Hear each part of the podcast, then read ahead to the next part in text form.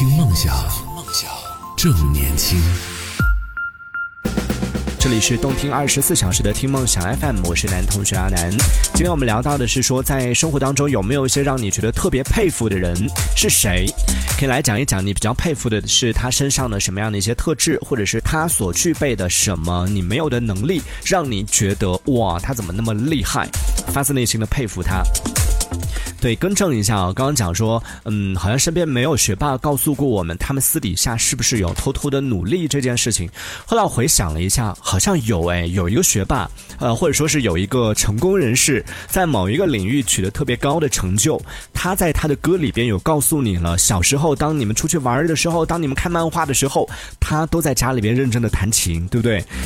周杰伦在歌里边听妈妈的话里边不是讲了吗？当你出去玩的时候，当你在看漫画，当你在各种各样。享受你的快乐童年的时候，他就在认认真真在家里面练琴，没有办法可以去出去跟别人玩。所以从这样的一些字里行间，你其实能够感受得到，说确实你看到别人的成就。你看现在很多人在讨论，网上看到很多在说这个周杰伦，哇，什么绝对音感呐，说他多厉害有多厉害啊什么的。这些看起来好像哇，他为什么他能成功？他是不是有天赋？他是不是怎么怎么样？就是需要一个伯乐。但是这其实更多的应该说是他是厚积薄发，在他被人看到。之前，在我们听到他的作品之前，其实他已经有了非常非常多的一些积累，而这些积累，除了他之前创作的作品、写的歌之外呢，其实还包括他小时候的这种从真的是一点一滴开始，从不会弹琴，然后从学琴开始接触音乐，开始接触这些东西，这些其实都是相互有关联的、有迹可循的。我们讲的那句话，没有人的成功是随随便便、轻而易举就可以达到的，都是有一些。原因都是有一些这个积累的一个过程的，那当然也有一些朋友，比如说呃穆迪，他说我最佩服的是那种交际能力很强的人，特别是有一些人，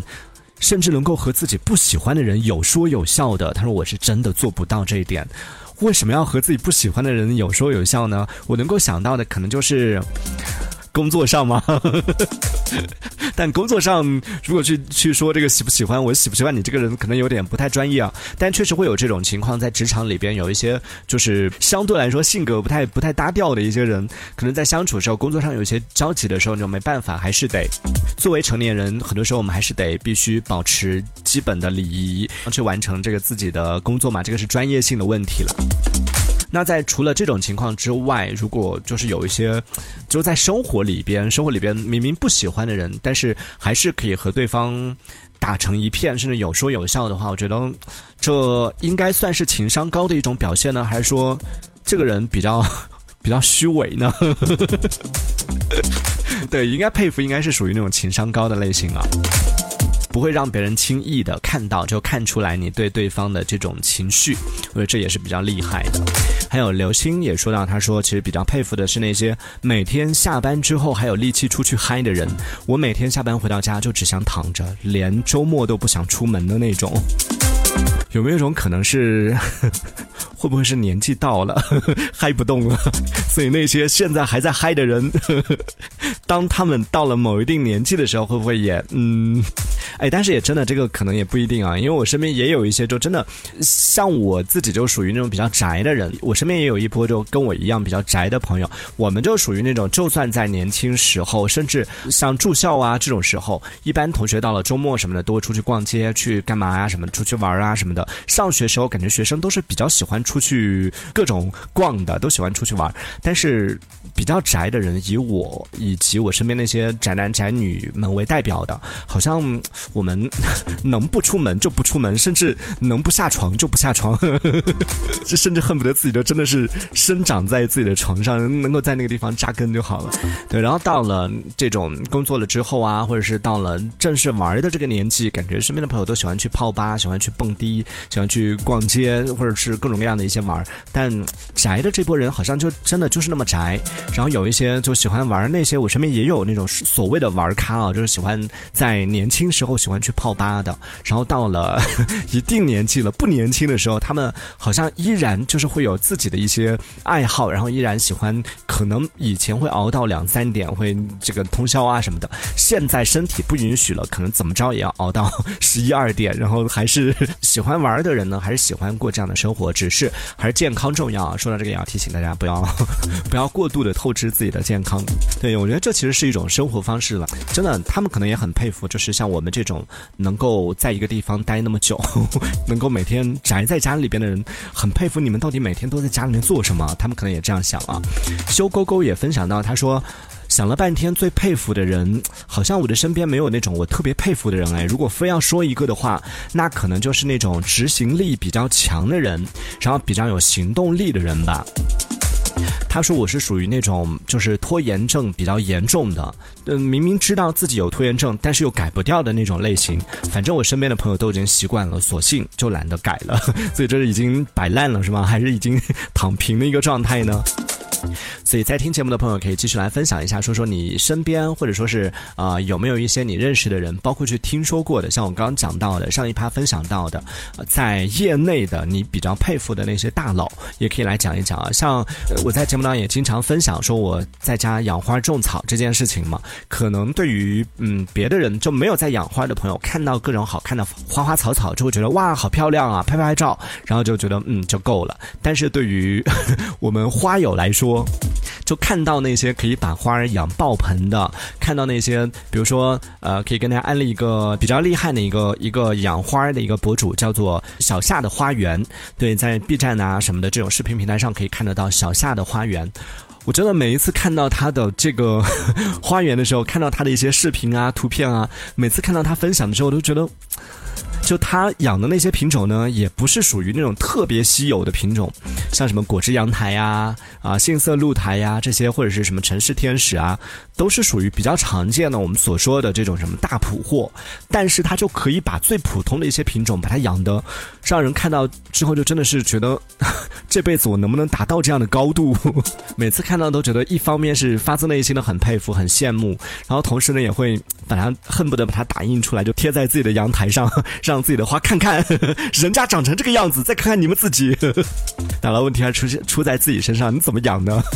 所以会有这种啊，就是当你在某一个领域就有所研究的时候，你就发现说，为什么别人可以把这件事情做得那么好？甚至其实不是说你不不想做到这一步，你不是说你自己不想往那个方向努力，而是你自己也努力了。像我也真的该努力的也做了呀，然后该用的肥呀，该浇的水呀，该勤快六点钟起来浇水还不够勤快吗？对不对？然后周末什么的全部都牺牲拿来养花种草了，还 还要我怎样？我只是就差一个花园了，但是。是，对，当你有些事情你很努力都做不到的时候，你就发现说，哦，原来别人要做到这一点有多难啊！这个时候你可能就就得承认别人比你优秀这一点了。我们一开始说到的，其实人都是这样的，你很难去承认别人比你优秀这件事情。但是当有时候，当你真的已经，已经真的已经用尽全力，已经拼尽全力去啊尝试，然后最后发现自己还是做不到的时候，你就不得不承认别人真的比你优秀。还有七月也说到，他说最佩服的人应该是我的妈妈吧，因为我小时候性格比较像一个男孩子，很淘，经常会把妈妈会把妈妈气哭。直到自己做了妈妈之后，虽然我的女儿已经算是很懂事了，但是我还是经常处于崩溃的边缘。可想而知，我的妈妈把我养那么大，而且还那么健康、那么完好、完整的 把我带大了，有多困难。他所以我们的妈妈真的很伟大。对，这个可能也是为人父母之后才懂的一个道理。真的有一些道理啊，那小时候跟你讲那么多遍没用的。只有当你真的有一天为人父母之后，当你长大了，设身处地的去经历这个事情之后，才发现哦，原来他真的没有我们想象的那么简单。呃，还有，还有位朋友说不要说我的名字啊，因为挺丢人的。比较佩服的人是那些会做饭的人。作为一个快三十岁了的大姑娘，还不会做饭。多多少少有一点觉得丢人，那要不要考虑报一个班？这个和我们刚刚讲的那种情况还不一样啊！就有一些事情是你通过你的努力，你真的已经去尝试，已经拼尽全力了，还是没有办法做到这种事情，你会觉得啊，很佩服那些可以做到的人。而有一些事情呢，就是你，我就不想做啊。还有位句号这位朋友，他说我的微信里有一个姐姐是之前啊去看五月天的演唱会的时候认识的一个姐姐，然后经常看到她在朋友圈里面会分享她啊到处去旅行的一些照片。一开始呢，以为是她和她的男朋友或者是和她的老公一起去的，所以有人帮她拍照嘛。直到有一次看到她说她一个人走过了多少地方之后，我才知道，哇，原来她每一次都是一个人出去旅行。然后我就觉得发自内心觉得好佩服她啊，希望自己未来也有一天可以一个人有这样的勇气，可以一个人去旅行吧。对，一个人去旅行确实是一件挺怎么讲呢？有好有坏吧，有利有弊的一件事情。我自己有尝试过一个人出去旅行，说实话，我挺享受一个人出去旅行的这件事情的，因为。呃，就跟不同的人，比如说跟朋友出去的话，那你可能要考虑朋友的喜好啊，或者是一些包括带家人出去啊什么的，会有一些作息时间的一些问题啊等等。就你和别人出去的话，总是要考虑别人的感受嘛，你不能完全以自我为中心。那如果一个人出去的话，你就真的是今天我不想动了，我今天就想在酒店里面躺一天，我就躺一天。那明天可能我临时想要改一个计划，我之前想去这个地方，我今天又不想去了，我又想换一个地方，你就可以完全根据自己的喜好，完全根据自己的这个当下的心情去做一些决定。我想吃这个就吃这个，我想去那个地方就去那个地方，没有人会受到影响。但有不好的地方，就是在于你一个人出去的话，比如说。吃饭真的是一一个非常头痛的问题。一方面是你很难点菜，你只能去吃一些小吃啊，然后吃那种啊比较方便的一些这种快餐啊这一类的，你很难去吃。我想要去吃某一家这个餐厅，去尝试他们家很多菜，这是比较困难的。除非你真的是属于那种社牛类型的，可以和别人拼桌，然后大家一起这种在路上去结交一些朋友，这可能是一种方式啊，可以解决这个问题。还有一种情况。相信很多一个人出去的朋友可能都会遇到过的，比如说你在啊机场候机的时候，你想要去上卫生间，然后你的这个行李大包小包的怎么办？你只能拎着一起就把所有东西一起拎到卫生间里边就很麻烦，然后甚至有时候你就选择说算了，我就憋一下吧，忍一下吧。然后包括你去吃饭的时候啊，哪怕你只是去吃一个肯德基、麦当劳这种快餐店，然后当你点了这个东西上来之后，我要去洗个手。哎呀，怎么办？这些东西在这个地方，你就没办法走开。那如果你是一个性格比较开朗的人，那没有关系，你可以请这个服务员帮你就帮忙暂时照看一下啊什么的。但如果你是一个比较社恐的人的话，哇，这就很难，请服务员帮你，麻烦帮我看一下东西，我去卫生间。这句话真的讲不出来的，宁愿我不去了，我憋着。对，会有这样的一些，就是相对来说会有一点儿呃麻烦的一些时候。总的来说，我觉得可能利大于弊吧。就大多数时候，其实一个人出去旅行这件事情真的挺开心的，挺自由、挺随性的。好，那也欢迎在听节目的朋友可以继续来分享一下，说说你生活当中有没有一些让你觉得发自内心的、非常佩服的、非常羡慕的那些人和事。可以在节目下方的评论区当中用文字的方式发送消息过来，参与我们的话题讨论。听梦想，正年轻，正年轻，这里是听梦想 FM。听梦想。正年轻。